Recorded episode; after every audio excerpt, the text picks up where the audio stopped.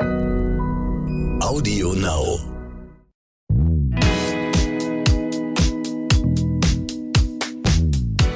Hallo und herzlich willkommen zu So bin ich eben, der Psychologie-Podcast für alle Normalgestörten mit Stefanie Stahl und Lukas Klaschinski. Heute haben wir ein besonderes Thema für euch. Eigentlich haben wir immer besondere Themen, aber heute ist ganz besonders und es betrifft uns alle, weil wir alle auf einem Planeten leben und es geht oft mit einem schlechten Gewissen einher. Nachhaltigkeit. Wir wollen der Frage nachgehen, warum es uns so schwer fällt, unsere Gewohnheiten zu ändern. Und das, obwohl wir wissen, dass Klimawandel und Umweltzerstörung die größte Bedrohung unserer Zeit sind. Wir haben uns einen Gast eingeladen, der mit dem Thema Nachhaltigkeit sehr vertraut ist und eigentlich alle Facetten lebt. Waldemar Zeiler, er ist Mitbegründer des Unternehmens Einhorn Products äh, und die kennt ihr vielleicht aus dem Laden. Die machen Hygieneprodukte, Kondome und Periodenprodukte. Die haben eine ganz interessante Unternehmenskultur. Er nennt Einhorn ein Sustainable Unternehmen. Was das ist, werden wir gleich mit ihm persönlich klären. Hallo Waldemar. Hallo, schön hier zu sein. Du hat eigentlich der Absatz von Kondomen jetzt zu Corona tatsächlich zugenommen? Ein bisschen. Ja? Ein bisschen, ja. Also wurde mehr. Ja, so 20, 30 Prozent hat es tatsächlich. Äh, Das ist ja schon ordentlich. Ja, das ist richtig gut. Viele kennen ja die Einhorn-Produkte schon, aber vielleicht nicht euch als Unternehmenskultur und Struktur, die ihr lebt. Sustainable ist ja ein Begriff, den ihr lebt. Da steckt ähm, fair drin und ähm, sustainable, also sustainable. Sustainable, ja. Und was würdest, äh, wie würdest du das erklären?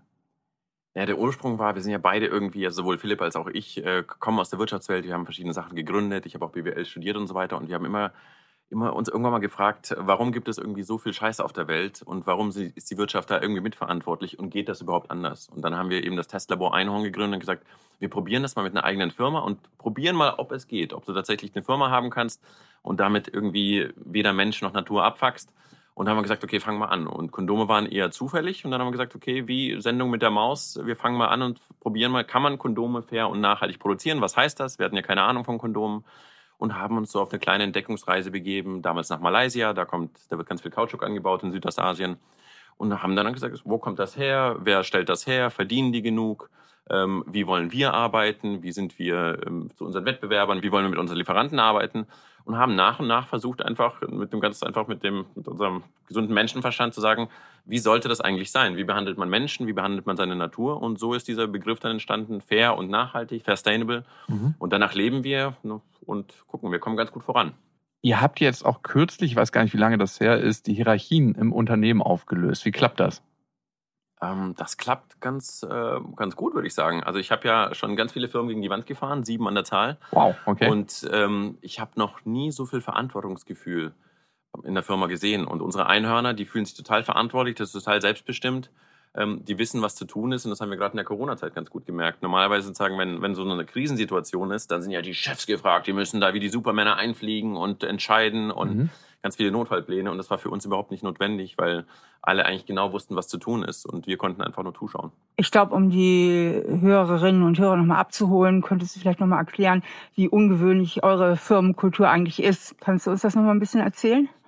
Ja, für mich ist das ja gar nicht so ungewöhnlich. Für mich müssten eigentlich alle, alle Unternehmen so ticken, weil das ist das Logischste auf der Welt. Das ist für, für alle besser. Ähm, aber ich versuche mal, mich daran zu erinnern, in meiner, in meinem komischen äh, Zirkuswelt, oder zumindest wirkt es oftmals so, was tatsächlich so, äh, so besonders ist.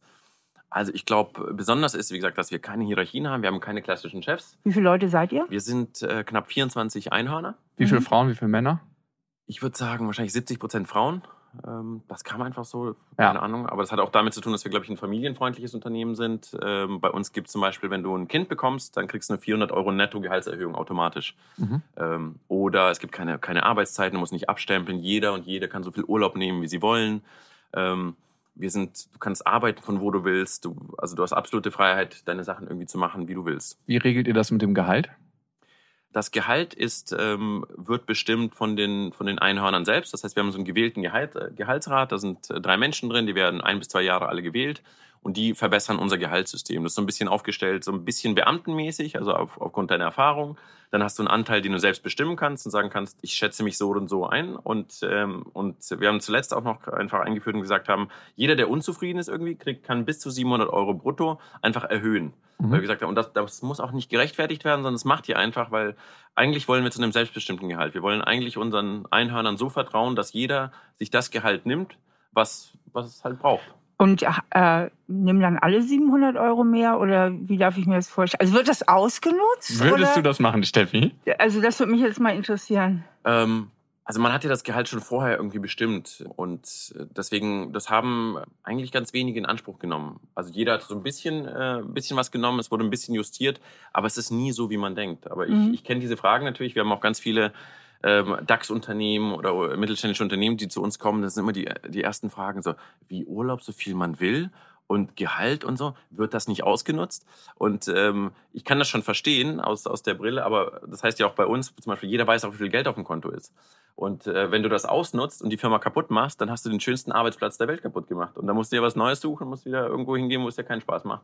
Also das meinte ich mit diesem Verantwortungsgefühl, dass alle wissen so, hey, das ist unser Baby, wir wissen irgendwie, wie viel, Kont wie viel Geld da ist. Und man weiß vor allem, dass man nicht in die, in die Tasche von zwei Gründer oder Investoren wirtschaftet. Wir haben ja die Firma verschenkt letztes Jahr an sich selbst. Das heißt, die wissen ganz genau, okay, auch Philipp und, ein, äh, und Waldemar sind einfach Einhörner davon. Wir wissen, wie viel sie verdienen. Keiner holt sich was raus und alles, alle Gewinne fließen in die Firma und mindestens 50 Prozent werden auch wieder zurück in die Wertschöpfungskette gesteckt und inzwischen sogar noch viel mehr. Mhm. Gibt es da Momente in dir, weil das ist ja auch ein Prozess des Loslassens, wo du sagst in Krisensituationen, oh, jetzt muss ich hier doch was anderes entscheiden, als vielleicht von der Gemeinschaft entschieden wurde? Oder hast du es völlig geschafft, dich davon loszueisen? Na, man muss sich ja gar nicht davon loseisen. Das bringt ja ganz viele Vorteile damit sich. Also es ist ja nicht so, als ob der, der Job eines Chefs irgendwie toll ist. Also das ist, ich habe für mich gemerkt, als ich ein klassischer Chef war in den anderen Unternehmen, das ist total bescheuert. Du verbringst die ganze Zeit äh, damit, irgendwie Urlaubsfreigaben zu machen. Du hast nicht mal eine Ahnung, was irgendwie gerade angebracht ist oder nicht. Du kannst es eigentlich gar nicht entscheiden, musst es aber entscheiden. Du bist ständig in Gehaltsverhandlungen und dann kommen immer die, die am lautesten schreien, kriegen dann ein Gehalt und es ein total komisches Gefühl. Du machst ganz viele Sachen, die du eigentlich gar nicht irgendwie machen willst und die andere auch viel besser entscheiden könnten. Aber trotzdem, weil du der Chef bist, musst du das irgendwie machen.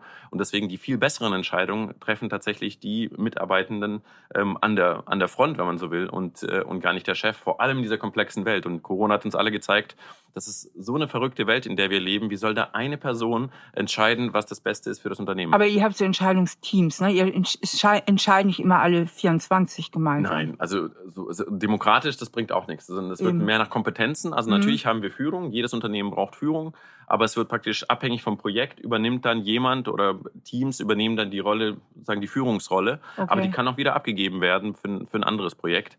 Aber es geht, ähm, also wir sind da immer noch in der Findungsphase. So, das ist ein Riesenthema bei uns, Mhm. Entscheidungen treffen. Irgendwie klappt alles und wir sind eigentlich ganz happy, aber wir sind auch total unzufrieden, wie Entscheidungen getroffen werden, weil es natürlich immer einfacher ist, wenn da jemand einfliegt und sagt so oder so. Ähm, deswegen, wir sind da voll im Prozess, das rauszufinden. Aber eigentlich funktioniert das ganz gut. Habt ihr da einen Supervisionsprozess oder Leute, die von außen auch mal raufgucken und sagen, hey, wie entwickelt sich das und von außen Feedback geben? Total. Also wir sind riesen Fans davon, äh, uns wirklich externe Hilfe zu kommen, äh, zu holen, weil wir natürlich total unsere, unsere Scheuklappen haben. Und wir sind totale Fans von gewaltfreier Kommunikation. Das haben wir relativ früh eingeführt, weil für all diese Prozesse, die außerhalb der Norm sind, sind wir überhaupt nicht vorbereitet. Mhm. Ähm, und ich, ich bezeichne das immer so ein bisschen wie so eine Hühnermastanlage des Lebens. Also wir sitzen da alle drin. Und das, was wir jetzt eigentlich machen unter diesem Stichwort New Work und so weiter, ist im Grunde so ein Huhn rauszuholen und auf die Wiese zu setzen. Und dann sagen, jetzt musst du doch glücklich sein, jetzt bist du doch frei. Und das Huhn praktisch hat keine Körner mehr, weil es wurde vorher irgendwie versorgt. Es, die Sonne blendet, man hat keine Sonnenbrille, man kann auch nicht loslaufen, weil man irgendwie die Beine sind überhaupt nicht stark genug. Und deswegen braucht es eben da ganz viel Coaching und ganz viel Betreuung, dass das Huhn nicht eben vom Fuchs geholt wird äh, und auch nicht das Bedürfnis hat, wieder zurückzugehen. Ähm, aber dafür muss man coachen. Und dafür haben wir, wie gesagt, wir haben Psychotherapieangebote, wir haben ganz viele Coaches, die wir ausprobieren, die uns auf unseren Weg begleiten. Ähm, und äh, ja, zum Glück ist es, äh, können wir uns das leisten. Das ist natürlich ein Privileg, aber andererseits sind wir, glaube ich, auch so erfolgreich, weil wir Dinge anders machen. Also du sprichst davon, dass Freiheit erstmal auch erlernt werden muss, ja? Habe ich dich richtig verstanden? Mit diesem Total, wir haben das nie gelernt. Ne? Kommunikation, Hm? wir sind, wir können nicht kommunizieren. Das müsste wirklich in der Grundschule gelehrt werden, das Ja. müsste in der Schule gelehrt werden. Wir können nicht kommunizieren. Mhm. Und deswegen haben wir damit angefangen, sehr lange schon mit gewaltfreier Kommunikation und haben dann auch regelmäßige Meetings, Clear the Air Meetings heißt das. Das ist so ein bisschen wie, wie so ein Schnellkochtopf. Jedes Unternehmen ist wie ein Schnellkochtopf. Da gibt's ganz viel Dampf und die meisten Unternehmen haben aber kein Ventil, wo der Dampf abgelassen wird. Und dann gibt's eben Mobbing, dann kündigen Leute. Und dieses Clear the Air Meeting ist einmal monatlich, setzen wir uns zusammen und lassen den Dampf runter. Und da ist auch ein externer Coach dabei, der sagt, Mensch, wo habt ihr denn Probleme? Sagt er mal, habt ihr das Problem mit einer Person oder mit allen? Und ist es von Intensität eins oder zehn, so dass ihr kurz vor der Kündigung seid? Und dann wird das alles aufgeschrieben und dann gehen wir die härtesten Fälle durch. Und dann darf jeder praktisch erstmal rauslassen und sagen, wie sieht man das Problem? Und dann muss die andere Person, die, mit der man das Problem hat, oder das ganze Team, die Situation spiegeln. Mhm. Und zwar wirklich spiegeln und dann geht das hin und her, hin und her. Wie lange braucht so eine Sitzung mit 24 Leuten? Ähm, also meistens sind nicht 24 zu viel, aber meistens sind so zwischen 10 und 15 Einhörner okay. anwesend. Und es dauert so meistens zwei, drei Stunden. Wow, das ah, geht ja recht fix. Ja, ja. Warte mal, was hast du denn für deine Kommunikation gelernt? Und was ich immer finde, ist, eine Beziehung zu führen, das da hört man ja nicht bei der Arbeit auf oder in seiner persönlichen Beziehung, das ist ja überall. Darum ist das, was ihr euren Mitarbeitern lehrt, ja auch wichtig für ihr Privatleben. Was hast du speziell gelernt bei deiner Kommunikation? Boah, also ich bin immer noch auf der Reise, aber was ich ähm, früher extrem gemacht habe, ich war, glaube ich, ich habe extrem mit Humor gespielt und ähm, war dann sehr oft ironisch oder sarkastisch und habe irgendwelche blöde Sprüche gemacht. Und auch Philipp und ich haben uns gegenseitig irgendwie so ein bisschen so eine so, so alte toxische Männlichkeitsmäßig ähm, da irgendwie so aufgezogen.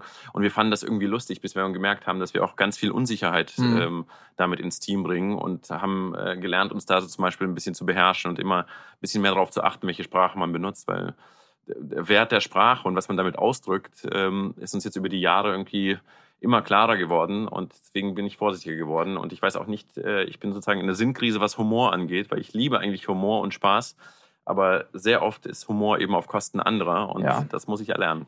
Ich glaube, Humor funktioniert immer dann, wenn es eigentlich ein Rettungsring ist und wenn er bestimmte Situationen leichter macht, äh, die manchmal gar nicht anders handelbar sind. Also merkt man auch im Therapiekontext, dass manche Situationen leichter zu tragen sind.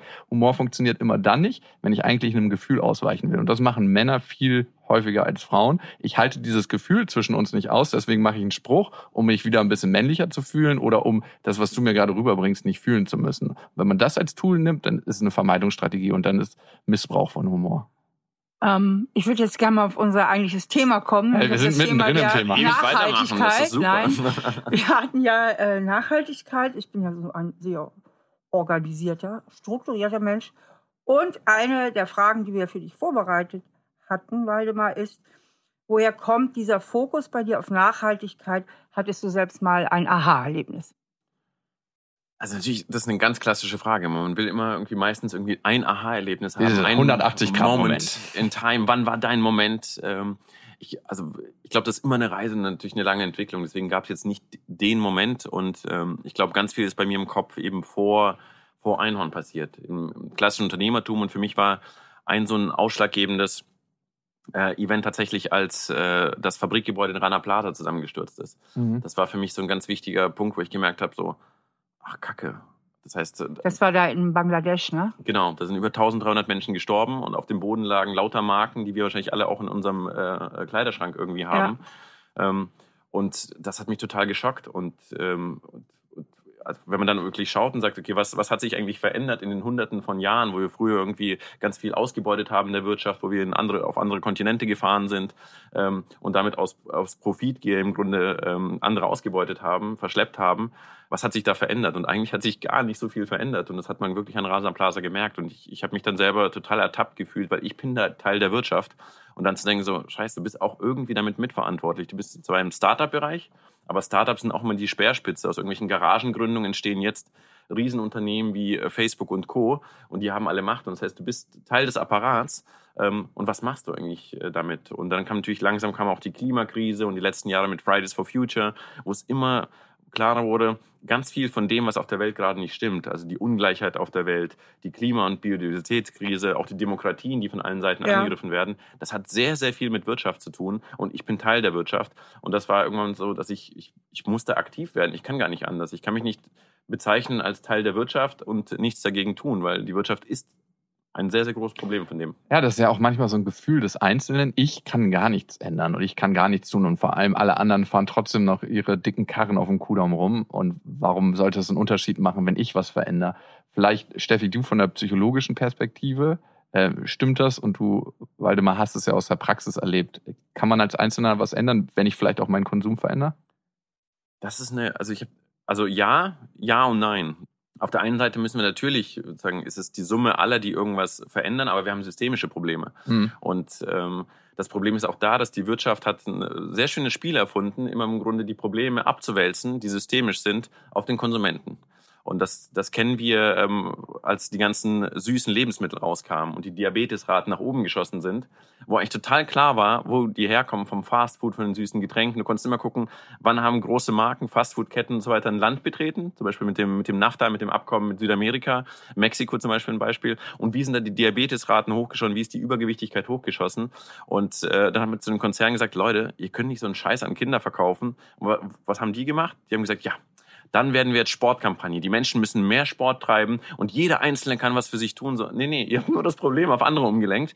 Natürlich müssen wir weniger Zucker essen, natürlich müssen wir nachhaltiger sein, aber wenn das System es extrem schwer macht, ähm, zum Beispiel Lebensmittel, so ist es total mhm. schwer, sich gesund und günstig zu ernähren. Und das ist systematische Probleme, weil nämlich die billigen Lebensmittel viel zu günstig angeboten werden, weil sie nicht den wahren Preis bezahlen, den man, der es eigentlich kosten müsste, wenn man alle Schäden an Menschen und Natur mit einberechnen würde. Waldemar, das klingt jetzt fast wie so ein kleiner Freispruch oder so ein Plädoyer dafür. Der Einzelne muss sich gar nicht so viel im Kopf machen, das System soll sich eher verändern.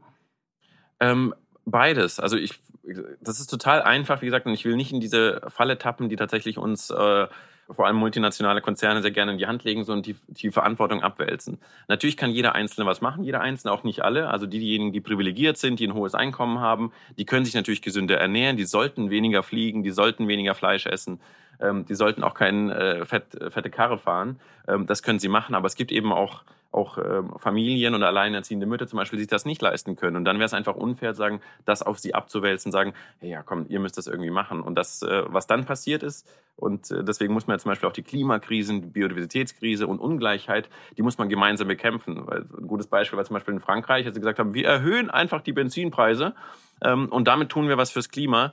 Ähm, und dann hat man die, äh, die Gelbwesten-Proteste gehabt. Ist ja auch ganz klar, weil diejenigen, die es getroffen hat, diese Benzinpreise, waren Leute auf dem Land, die gar nicht so viel Kohle verdient haben, ähm, die auf einmal deren Lebenserhaltungskosten gestiegen sind. Aber die Mineralölkonzerne, die jahrzehntelang Kohle gescheffelt haben ohne Ende, die mussten nichts dazu beitragen. Die konnten auf diesen Gewinnen weiterhin sitzen bleiben. Und deswegen müssen wir, müssen wir diese Sachen gemeinsam denken. Aber jeder Einzelne muss was, was möglich ist, sollte auch getan werden und ist äh, auch gesünder übrigens.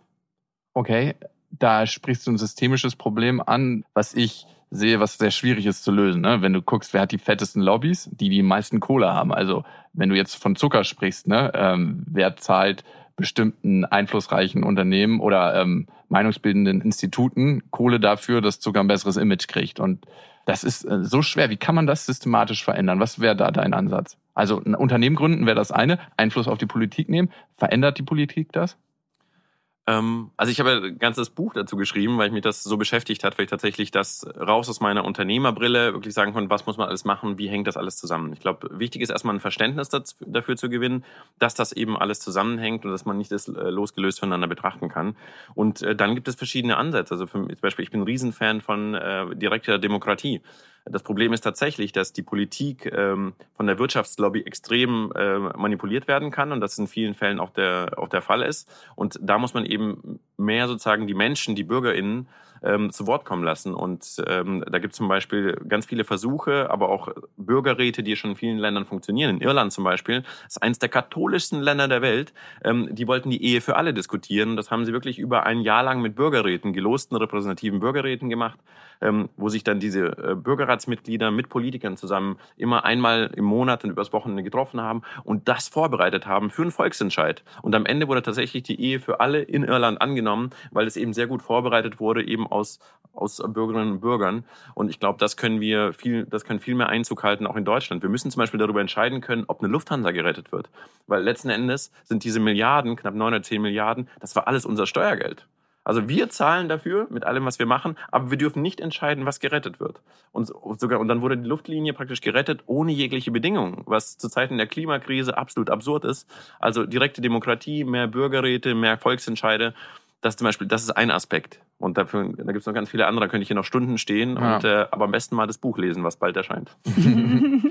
okay, wollen wir vielleicht ein bisschen auf die persönliche Ebene gehen, weil du hast jetzt das Systemische angesprochen und das Individuelle, das genau. beschäftigt ja die Psychologen besonders. Wie handhabst du das für dich persönlich? Also ich habe gesehen, du hast vegane Schuhe an. Äh, du hast äh, Female Future Force ein Shirt an. Also du bist ja auch persönlich drin. Wie handhabst du das? Weil das wird immer kommen, wahrscheinlich so ein Spruch. Hey, aber eure Produkte kommen ja aus Malaysia und wenn ihr die Produktionsprozesse betreut, da fahrt ihr jetzt auch nicht mit dem Segelboot hin, oder? Wie läuft das ab bei euch und bei dir persönlich?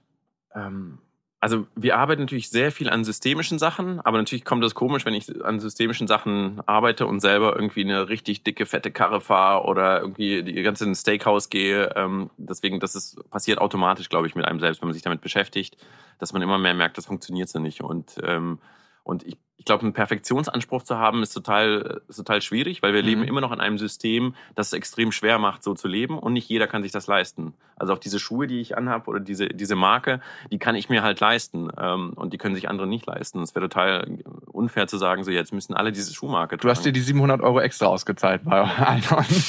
nee, tatsächlich habe ich es mir nicht ausgewählt. Aber okay. wir verdienen auch so als Geschäftsführer dann gar nicht, äh, gar nicht schlecht.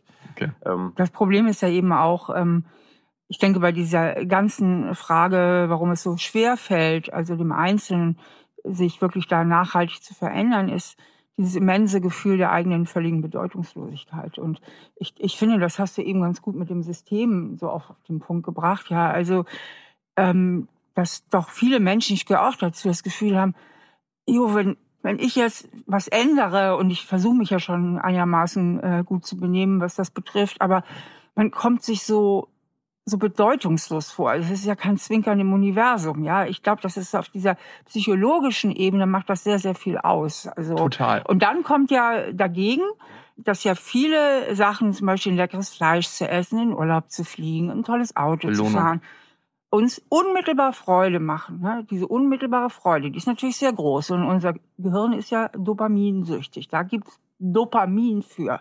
Ne? Für Verzicht gibt's kein wirkliches Dopamin. Ne? Also das ist äh, von der Motivationsbiologie ist das natürlich nicht so einfach. Ne? Total. Ja. Und was noch dazu kommt, erschwerend, diese Folgen in der Umwelt, die sind so langsam, die Prozesse. Wir sehen sie zwar, aber hier gerade, wo wir die verursachen am meisten, in Deutschland, in Europa, sind uns die Folgen gar nicht so visuell erfahrbar, weil der ganze Müll weggebracht wird. Alles, was uns eigentlich das erfahrbar machen würde, wird von uns ferngehalten. Es liegt hier kein Müll auf der Straße oder nicht viel. Riesenwichtiger Aspekt, also psychologisch der Erfahrbarkeit, weil es fällt uns echt immer schwer, so als Menschen nur mit Vorstellung und Kognition. Ne? Also es muss irgendein Feeling auch da sein, also irgendwas Erfahrbares. Denn nur Gefühle sind ja letztlich auch wirklich, wirklich motivierend, ja. Und ich finde das beste Beispiel, warum wir als Menschheit nicht die Umwelt so behandeln, wie sie es verdient. Mutter Erde, sage ich immer, wenn man das erste Mal sich bewusst wird, dass die Erde an sich ein lebender Organismus ist, der Proteine produziert in Form von uns Menschen, die es vielleicht irgendwann nicht mehr gibt ähm, ist, wie gehen wir mit unserem eigenen Körper um, unserer eigenen Kleinmutter Erde. Wir würfeln so viel Scheiße in uns rein. Ne? Also du hast vorhin über die Zuckerindustrie gesprochen. Ne? Wir, wir fressen den ganzen Tag Scheiße und die Auswirkungen von dem merken wir in fünf, in zehn, in 15 Jahren Diabetes Typ 2, Altersdiabetes. Und da wir das noch nicht mal hinkriegen, ist dieser nächste Sprung noch viel komplexer. So, mhm. damit ja. wollen wir euch in ein das ist aber, nee, das ist aber äh, psychologisch verdrängen. Happy ne? Life. Verdrängen ist ja eine der wichtigsten Funktionen, die wir haben. Und wir sind alle irrsinnig gut darin zu verdrängen. Da also. sind wir wieder bei den Gefühlen, wenn man Witze macht, weil man die Gefühle nicht spüren möchte. Ja. Also ich ich glaube, es fehlt uns noch ein bisschen an Narrativen. Also für mich genau. ist zum Beispiel das Thema ähm, äh, Veganismus. Also ja. Für mich ist total klar, rational, es macht total Sinn, vegan zu sein. Ähm, und, aber ich, ich bin trotzdem, ich habe mir extrem schwer getan mit dem Thema. Und was ich extrem gut fand, war aber, ähm, mir, mir ist total klar, ich habe ganz viele Dokus gesehen über Tierleid. Mhm.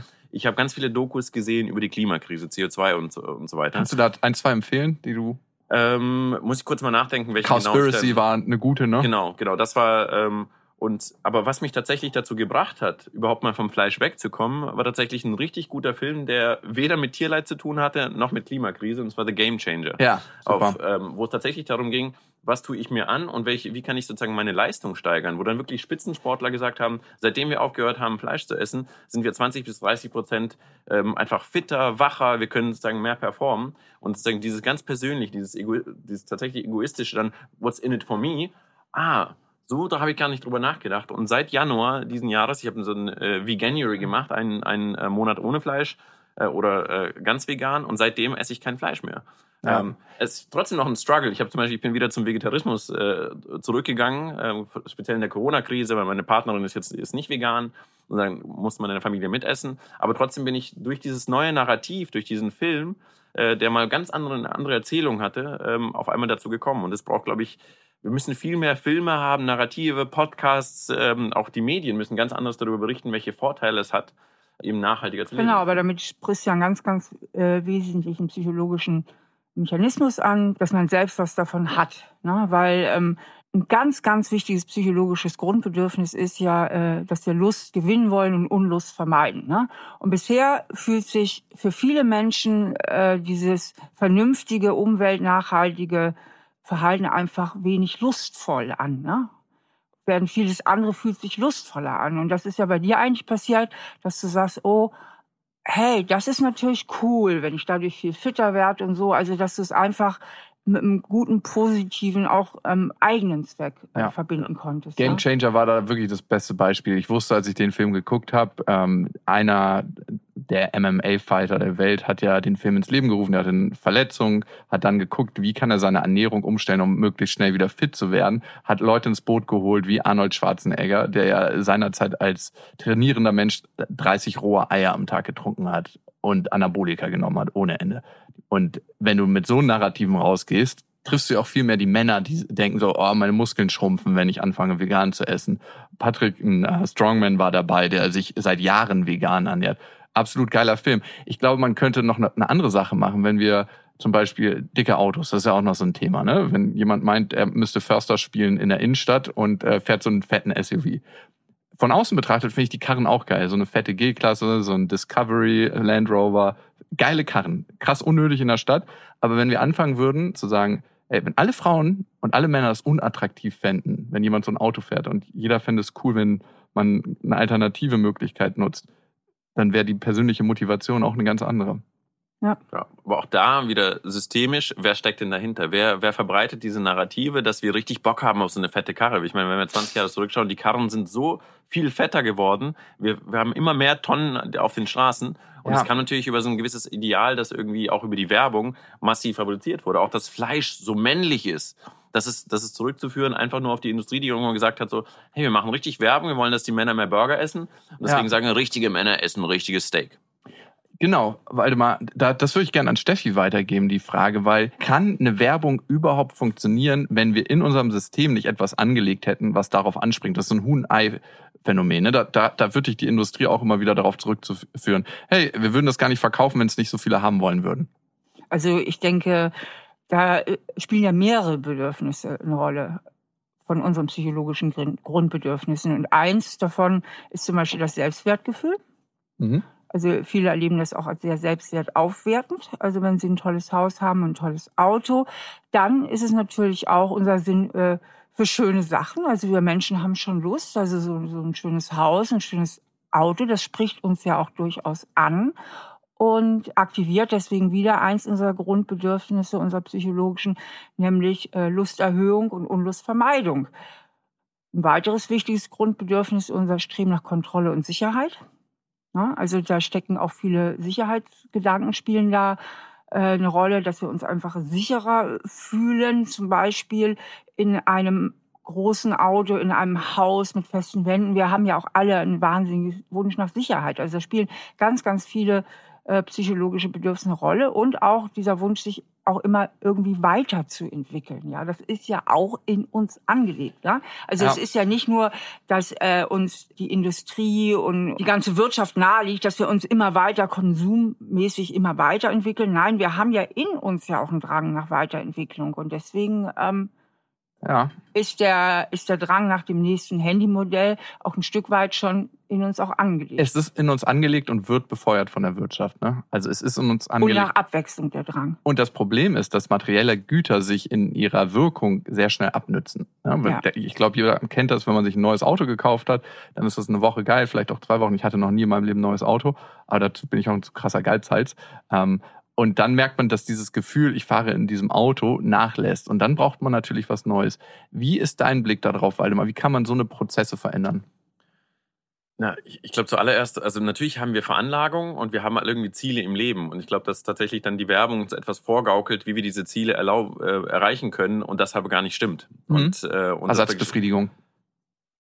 Ich habe nur Selbstbefriedigung gehört, aber das in meinem Business äh, habe ich eher Einhornkondome, Einhornkondome. Genau. Ähm, und das ist ja irgendwie das, was, was ja nicht stimmt. Dir wird vorgegaukelt, dass du mit einer dicken Karre glücklicher bist. Und sobald du es irgendwie hast, erstens arbeitest du viel mehr, um diese Karre dir leisten zu können. Du verbringst äh, wertvolle Lebenszeit, geht dir flöten. Und wenn irgendwie dein Ziel ist, eigentlich glücklich und zufrieden zu sein, dann ist praktisch die Wahl so eines Autos genau das Falsche. Es wird dir aber dauernd von rechts und links wird dir klar gemacht, hey, du bist der Geist, wenn du so ein dickes, ein dickes Auto fährst und alle finden dich total cool, deine ganze Peer Group und so weiter. Und das stimmt hier alles nicht. Das heißt, es werden Sachen total überhöht, aus, aus dem Kontext gerissen um damit Kohle zu machen. Das ist das einzige Ziel, damit Kohle zu machen. Die wollen, dass du das Auto kaufst.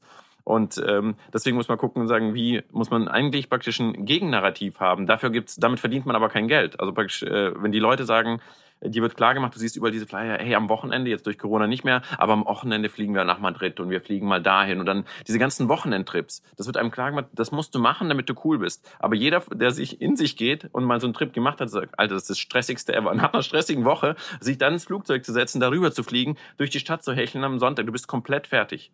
Aber mhm. trotzdem wird dir weiter immer gesagt, nee, klar, die Leute von heute, die fliegen und machen das. Dabei wäre praktisch ein, ein, Trip aufs Land, ein Bauernhof irgendwo in Brandenburg viel entspannter und wird dich viel glücklicher machen. Aber die wird die ganze Zeit das Narrativ erzählt, fliegen, fliegen, fliegen, geil und dann erleben, Stadt und so weiter. Und es gibt aber keine sagen kein, äh, kein Narrativ dafür, geh mal nach Brandenburg auf den Bauernhof, weil aber damit weniger Kohle verdient werden kann. Da ist Corona ja auch eine unserer Chancen, finde ich. Ne? Ja. Weil dadurch verändert sich ja wahnsinnig ja. viel, unglaublich viel Einstellungen verändern sich schlagartig geradezu. Das, das ist Wahnsinn, ja. dass das so, so blöd es ist in vielen Bereichen und so schrecklich es vor allen Dingen auch so viele Einzelne trifft.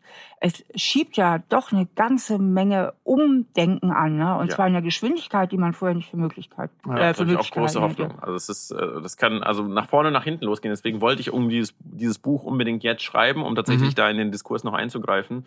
Aber ich habe ganz viel Hoffnung äh, mit dem, was all dem Schlimmen, was auch bei Corona passiert ist, aber dass es tatsächlich zu einem Umdenken führt, weil alle wurden mal wirklich aus ihrem Hamsterrad von heute auf morgen, boom, angehalten. Und viele konnten nachdenken, man hat einfach gemerkt, so, hey, was passiert eigentlich und was macht mich wirklich glücklich? Und äh, das aufs ja, Land funktioniert immer besser. Das sagen wir in der Psychologie auch, dass es eben diese Ruhephase auch braucht. Sonst kannst du deine eigenen Prozesse und deine Werte gar nicht überprüfen, wenn du immer in diesem Hamsterrad bist. Und da bist du ja manchmal irgendwann drin. Ne? Ich hatte letztens mit einer Frau gesprochen, die ähm, wollte aus dem Investmentbanking aussteigen und ähm, ist zu ihrem Chef gegangen und meinte, sie möchte in die Kunst.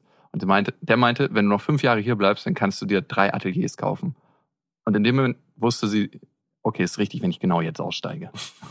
Weil das ist ja das, was dir erzählt wird, dieses Narrativ. Four Blocks, ne? Hast du es gesehen? Also ich meine, danach will ich ein großes Auto fahren. Aber wenn wir diese Auszeit haben und diese auch für uns nutzen um aus diesem System, aus dieser Mühle mal auszusteigen und von außen zu gucken, wo stehe ich gerade, was möchte ich wirklich, was sind meine Wünsche, haben wir eine Chance, äh, das für uns anders zu machen. Und wir werden, oder ich zumindest für mich, werde jeden Tag aufs Neue geprüft. Also kann ich nicht anders sagen. Also gibt es so Sachen, wo du geprüft wirst, wo du sagst, Waldemar, das sind zwar meine Ökoroutinen, aber das ist eine Prüfung für mich, da möchte ich mich noch verändern? Du meinst jetzt irgendwie Versuchungen, die ich, mhm. mit denen ich kämpfen muss? Und also natürlich also, täglich. Käse? Also ist, ist, Käse für dich ein Versuch? Ja, Käse ist, äh, Käse, ich konnte nicht ohne aushalten. Also ich bin wieder bei Käse, mhm. obwohl es auch ein krasser CO2-Verursacher ist. Äh, teilweise sogar mehr als äh, Hühnchenfleisch, glaube ich. Ähm, ja, total. Also es ist ein, ich glaube, das ist auch total normal und menschlich zuzugeben, so hey, man wird immer strugglen, man wird immer Probleme haben mit Sachen, aber solange die Richtung stimmt, in die man sich bewegt und solange man sich bewegt, ist alles äh, völlig in Ordnung. Ich wäre der Letzte, der irgendwie urteilt, weil ich das von mir selber weiß. Das, natürlich fällt schwer und wenn du irgendwie in einem geilen Hotel bist, irgendwo denkst du dir auch so, oh wow, das ist ja richtig, richtig cool und ähm, aber dann auch sich immer wieder klar zu machen und genau dieses, diese zwei Dämonen, die miteinander kämpfen, so hey, tu mal was für dich und sei mal richtig egoistisch und scheiß auf alle und auf der anderen Seite Alter, du bist ein Teil dieser Welt. Ähm, achte mal ein bisschen auf die Gemeinschaft. Langfristig das ist viel wertvoller für uns. Und was für eine, für mich war, glaube ich, auch so ein bisschen ähm, so ein Aha-Effekt, als mein Sohn auf die Welt kam, mhm. dass du gesagt hast, okay, das ist eine Sache. Jetzt alles, ich komme noch vielleicht irgendwie so durch und habe noch ein paar coole Jahrzehnte. Ähm, aber mein Sohn und viele Sachen, die ich so kannte früher, die ich erlebt habe, nicht mehr so erleben, wenn das alles so weitergeht. Und dann nochmal so ein extra Push zu sagen, so, nee, ich will, dass mein Sohn auch noch ein paar Tierarten erlebt, die ich vielleicht mal gesehen habe und äh, vielleicht in, in, in, Landteile gehen kann, wo dann nicht irgendwie 40 Grad Hitze ist, wo er dann einfach nicht mehr hinreisen kann. Äh, ich denke, du sprichst ja auch nochmal vielleicht, oder ich höre da jetzt nochmal was raus für mich persönlich, ähm, wo ich denke, ja, es fehlt auch noch ganz viel an Informationen. Mhm. Das ist es fehlt noch Schritt. so viel an Informationen, was man gar nicht weiß, ja.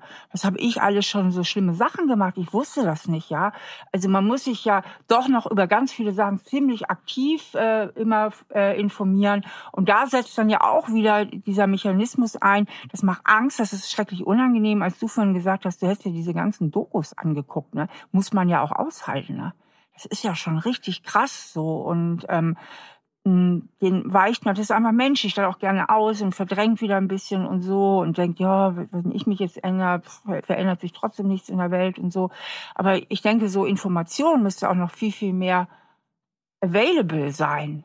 Da ist darum ist Waldemar auch hier. Sein, ne? Dar darum ist er hier. Ja. Das ist der erste Stein. Total. Und natürlich fällt es mir einfacher, weil sagen, die meisten haben ja irgendwie einen Beruf, der damit nichts zu tun hat. Ja. Und dann müssen sie sich praktisch nach dem anstrengenden Beruf, wo sie Geld verdienen, genau, und ihre ganz Kinder schreckliche und Filme alles, angucken. Genau, dann so schreckliche Filme anschauen, denken sie, oh mein Gott. Und für mich ist es ja Teil meines Berufs. Wir haben ja, wir wollen ja unsere mhm. Wertschöpfungskette transparent machen. Ich will verstehen, wo wir als Unternehmen Leid antun ähm, und wo wir irgendwie Ressourcen von der Natur verbrauchen und nicht wieder zurückgeben. Und deswegen ist es Teil meines Berufs und deswegen bin ich total privilegiert. Und deswegen kann ich solche Filme auch ertragen, weil die für mich Rückschlüsse auch geben, was können wir besser machen. Aber ich kann total verstehen, nach einem, keine Ahnung, 60-Stunden-Wochen äh, einer alleinerziehenden Krankenschwester, ähm, die hat keinen Bock, sowas reinzuziehen. Und da müssen eben die Privilegierten, und das sind wir, wie wir alle sitzen, sagen, hey, da müssen wir mehr ran. Es gibt ganz viele Gruppen, die das, die das nicht können. Und immer diejenigen, die die Privilegien genossen haben eine ganze Weile oder immer noch tun, die sind halt immer mehr in der Verantwortung.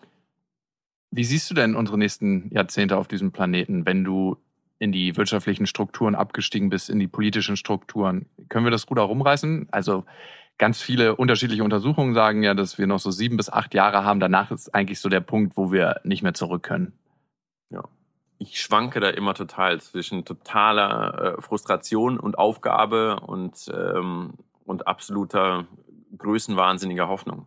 Ähm, und ich, das hat, glaube ich, mit einem Gendefekt bei mir zu tun, auch weil ich, ich glaube, ähm, ich glaube irgendwie, man kann als Einzelner extrem viel ändern. Und ich habe irgendwie so ein Ego, dass ich sage, so, das geht schon, das muss man machen und dann, dann, dann treibt man Sachen an, man merkt es. Vielleicht hat es auch mit, mit dem Gründertum zu tun, weil ich immer gemerkt habe, so am Anfang ist immer nur eine Idee und du denkst dir irgendwas aus und auf einmal reden hunderte Millionen Menschen, reden dann auch über, über dein Produkt oder Menschen werden mitgerissen. Auf einmal gibt es da eine Firma und alle reden über Einhorn. Aber das war ein Gehirnfurz vor sechs Jahren. Das, wer hat denn, also und das gibt einem dann immer wieder so, so eine Rückkopplung, sagen, es geht schon. Und äh, ich treffe natürlich man bleibt natürlich in seiner Bubble, was oft ein Problem ist, aber ich treffe ganz viele Weltveränderinnen. Und äh, diese ganze Social Entrepreneurship-Szene ist in Berlin extrem groß. Ähm, und dann trifft man viele Leute, die sich gegenseitig irgendwie so anstupsen und sagen, das geht. Zum Beispiel der Gründer von Ecosia, die haben jetzt 100 ja. Millionen Bäume gepflanzt. Und äh, Christian hat sich das auch irgendwann mal ausgedacht und jetzt ist eine Riesenbewegung draus geworden.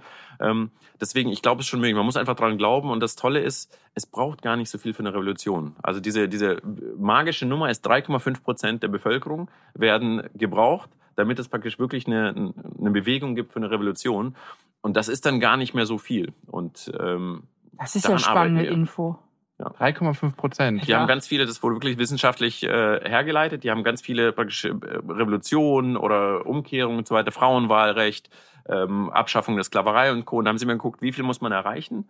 Ähm, um tatsächlich, dass es zum, irgendwann zum Kipppunkt kommt. Und es waren nur 3,5 Prozent und das gibt mir total Hoffnung, weil 3,5 Prozent ist machbar, ist auch bei 82 Millionen äh, BürgerInnen in Deutschland natürlich schon eine, schon eine Hausnummer, aber das ist trotzdem noch machbar.